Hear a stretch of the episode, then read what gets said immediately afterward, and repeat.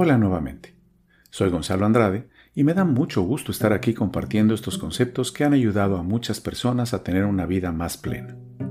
En el episodio anterior, hablamos de la tercera ley natural para la administración del tiempo. Cuando tus actividades diarias reflejan tus valores, experimentas paz interior y de los seis pasos para construir tu pirámide de la productividad. En este episodio vamos a hablar del modelo de control de Franklin Quest te puedo decir con toda seguridad que la aplicación de este modelo te puede llevar a tener control en la gran mayoría de los aspectos en tu vida. Escribe una de tus frustraciones o problemas personales. Te aseguro que hay muchas posibilidades de que el denominador común sea que algo está fuera de control. Normalmente, abordamos este tipo de problemas de una manera sintomática. Tomamos un curso, platicamos con el consejero de la escuela, volvemos a revisar el presupuesto familiar, etc.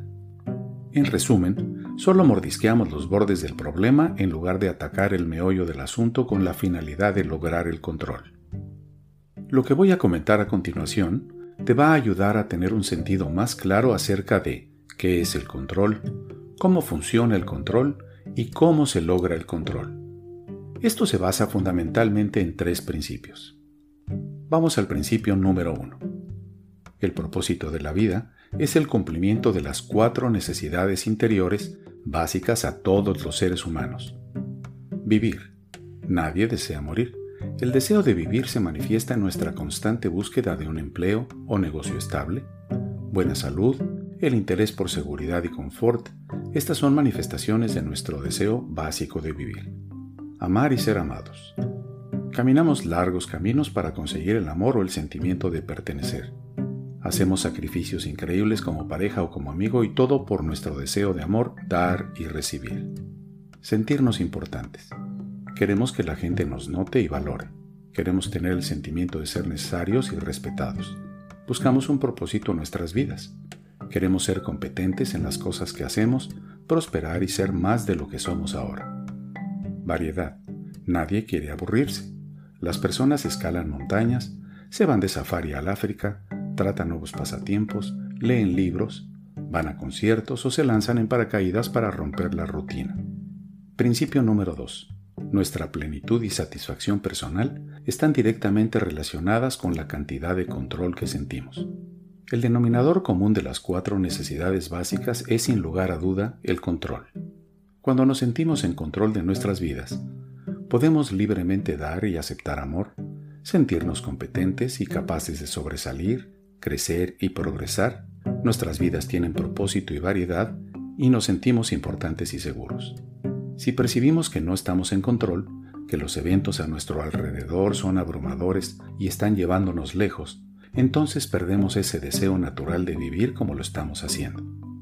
Principio número 3. El control se logra a través del aprendizaje y de observar y seguir los principios correctos. Los principios intentan describir las leyes naturales que gobiernan cómo las cosas funcionan y se relacionan. Los principios científicos pueden ser definidos con cierta precisión, sin embargo, los principios de la conducta humana son generalmente menos precisos. Pero en cualquiera de los casos, establecer un principio es intentar describir una verdad aparente o un patrón consistente. La evidencia científica disponible indica que nuestras mentes compran y aceptan principios, una vez que compramos el principio, este principio es aceptado como verdadero, sea este en realidad correcto o incorrecto. Y entonces eso gobierna nuestra visión de las cosas y nuestras acciones. Para poder obtener control y lograr las recompensas que esto trae como consecuencia, primero debemos identificar los principios que hemos comprado y determinar si estos son correctos o incorrectos. Tu éxito en obtener control va a depender de qué tan cerca tus principios empatan con las leyes inherentes que gobiernan al mundo como es en realidad. Vamos a ponerlo de esta manera. Los principios correctos nos permiten lograr el control que buscamos e inversamente los principios incorrectos luchan en contra de nuestros esfuerzos de obtener control. Y mira, los principios son mejor aprendidos y aplicados a través de observar y entender las relaciones entre las personas. Los principios que hemos comprado a la fecha están influenciados por nuestras necesidades, y ellos a su vez influyen en nuestra conducta y en los resultados que obtenemos. Estas relaciones pueden verse con claridad a través de un patrón muy simple al que vamos a llamar el modelo de control. Este muestra lo crítico que es el rol de los principios. Los componentes básicos en orden secuencial son los siguientes. Necesidades, la fuerza detrás de todas nuestras conductas y acciones. Principios, los conceptos básicos que aceptamos con respecto a nuestras necesidades. Reglas, la aplicación específica de los principios. Conducta, nuestras acciones basadas en nuestras reglas y principios para lograr los resultados deseados. Resultados, el producto final. Si los principios son correctos, los resultados a largo plazo también lo serán. Ahora veamos cómo funciona el modelo de control. Visualiza este escenario. Un buen amigo con lágrimas en los ojos te pide consejo acerca de su hijo de 16 años. Este amigo quiere tener una relación amorosa y cercana con su hijo, pero a su vez está profundamente preocupado acerca de la posibilidad de que si lo presiona, puede propiciar que su hijo se meta en drogas, sexo ilícito o en algo aún peor. Este papá ha estado cada vez más tratando de estar en control de las salidas de su hijo, a qué hora sale y regresa, y regañándolo cuando regresa por haberlo hecho más tarde de la hora que habían convenido. Y ahora las cosas están peor. El hijo está evitando al papá y procura estar fuera de su casa cada vez que tiene oportunidad. Un día estuvo fuera de casa toda la noche y no le pudo dar una explicación satisfactoria al papá al día siguiente. El papá te pregunta, ¿qué estoy haciendo mal? Vamos a aplicarle el modelo de control para ver qué está pasando.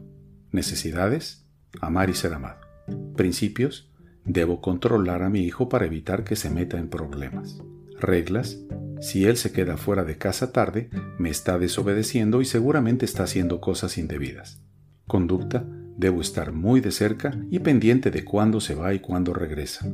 Resultado, al hijo le desagrada el control y evita al papá cada vez más.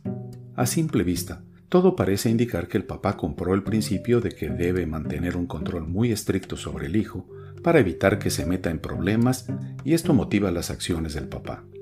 Subconscientemente, el papá está construyendo la regla de ¿y si? Entonces. Si mi hijo está fuera de casa, entonces me está desobedeciendo, y esto gobierna la conducta del papá. Como puedes ver, es perfectamente predecible el resultado de esta conducta del papá.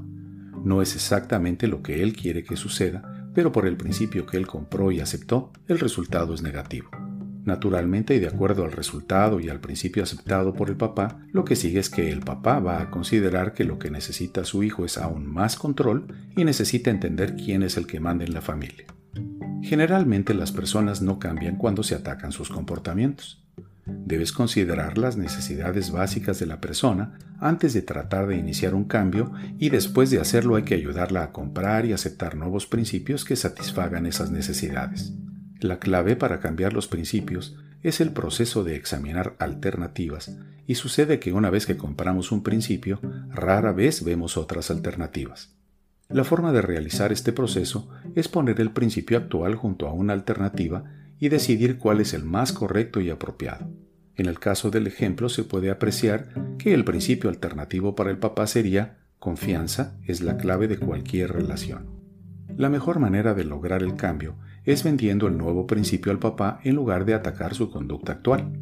Su necesidad básica es amar y ser amado, habría que ayudarle a enfocarse en las preguntas que le ayuden a ver cuál es el principio que puede satisfacer su necesidad. ¿Debo controlar a mi hijo adolescente para mantenerlo fuera de problemas? ¿O bien, la confianza es el elemento clave de cualquier relación? Si el papá compra el nuevo principio, todo lo demás se va a alinear en la forma correcta. Él establecerá nuevas reglas y sí, entonces, y su comportamiento se enfocará con toda certeza en construir confianza con su hijo, lo cual traerá consigo una conducta más responsable de parte de su hijo. Los psicólogos dicen que este cambio ocurre porque la mente automáticamente busca resolver la disonancia cognitiva, el conflicto que se da cuando dos creencias opuestas o principios tratan de existir en la mente al mismo tiempo. La elección entre los principios debe hacerse para restaurar la armonía interna. Ver con claridad las opciones le ayuda a la persona a elegir la correcta y con ello lograr el control que está buscando. Vamos a aplicarle el nuevo principio al modelo de control. Necesidades, amar a mi hijo y ser amado por él.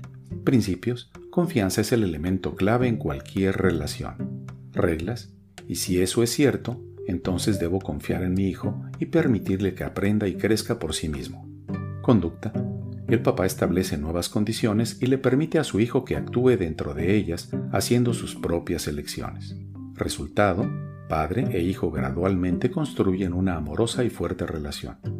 Recuerdo cuando mis hijos estaban entrando a la universidad, el establecer con ellos las reglas del juego para que pudieran hacer sus propias elecciones. Si estaban cumpliendo con sus responsabilidades en el colegio y en casa, no tenían incluso que pedir permiso para salir con sus amistades. Las condiciones eran saber a qué hora se iban, a dónde iban a ir, y esto solo con la intención de ayudarles a resolver un problema en caso de que fuera necesario, no para estarlos monitoreando, con quién iban a salir y a qué hora tenían pensado regresar. Ellos adicionalmente agregaron llamar para avisar que ya habían llegado y llamar para avisar que venían de regreso a casa. Afortunadamente ese principio de confianza nos funcionó y nunca tuvimos ningún problema.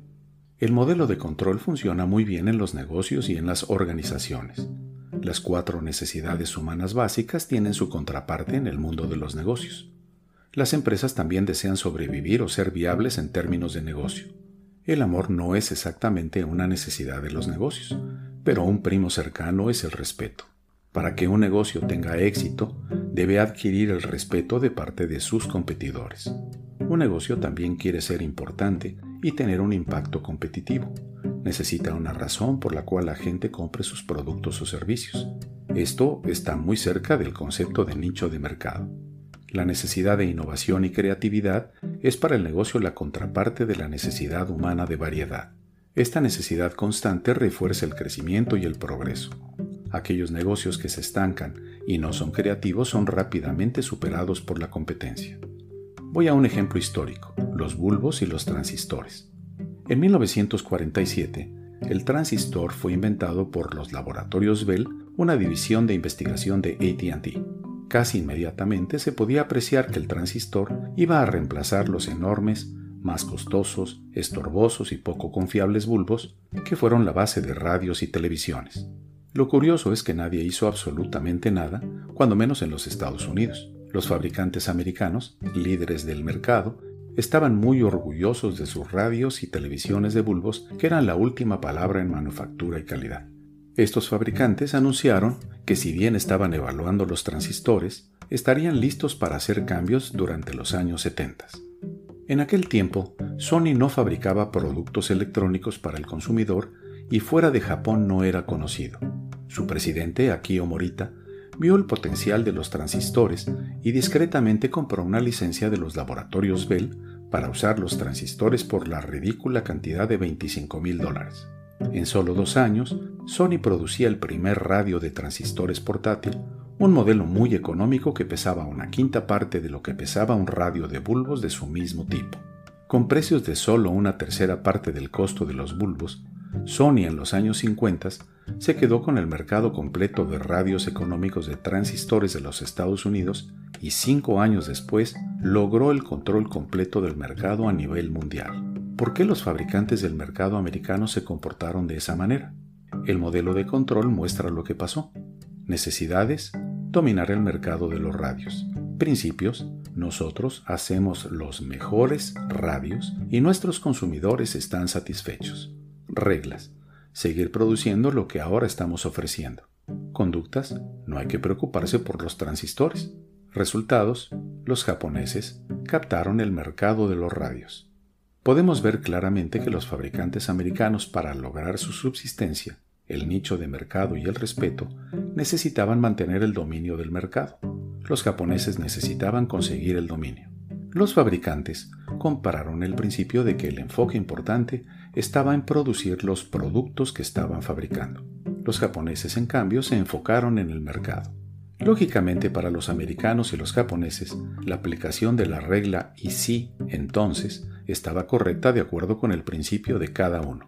Las acciones de ambos grupos eran consistentes con los principios que cada uno compró. Los resultados fueron ligeramente diferentes de lo que los americanos habían planeado. Su principio estaba equivocado y el principio de los japoneses, que fue el correcto, les trajo la recompensa. Ahora, veamos el modelo de control aplicado por los japoneses. Necesidades, dominio del mercado de los radios. Principios. Los clientes van a cambiar si el valor de lo que se les provee es mayor y el precio es menor. Reglas. Debemos producir y comercializar radios más ligeros y más económicos. Conductas. El transistor nos va a permitir construir radios más ligeros y baratos. Vamos a usarlos.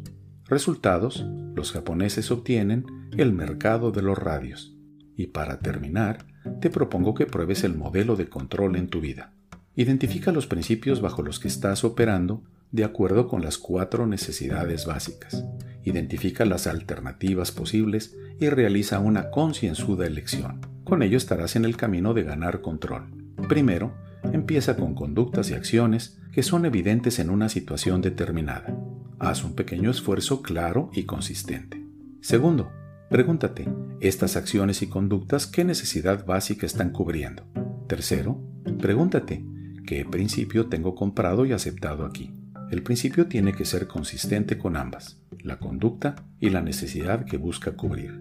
Cuarto, pregúntate, ¿veo alguna regla y sí, entonces, derivada de este principio? ¿Y cuáles reglas aparecen como posibles de esa conducta o acción? 5. Pregúntate finalmente, ¿la cadena de principios, reglas y acciones trajeron como resultado que se cumpliera la necesidad? Si no fue así, entonces el principio está probablemente incorrecto. Ahora compara principios y determina cuál es el mejor. Haz una descripción del principio que compraste y aceptaste.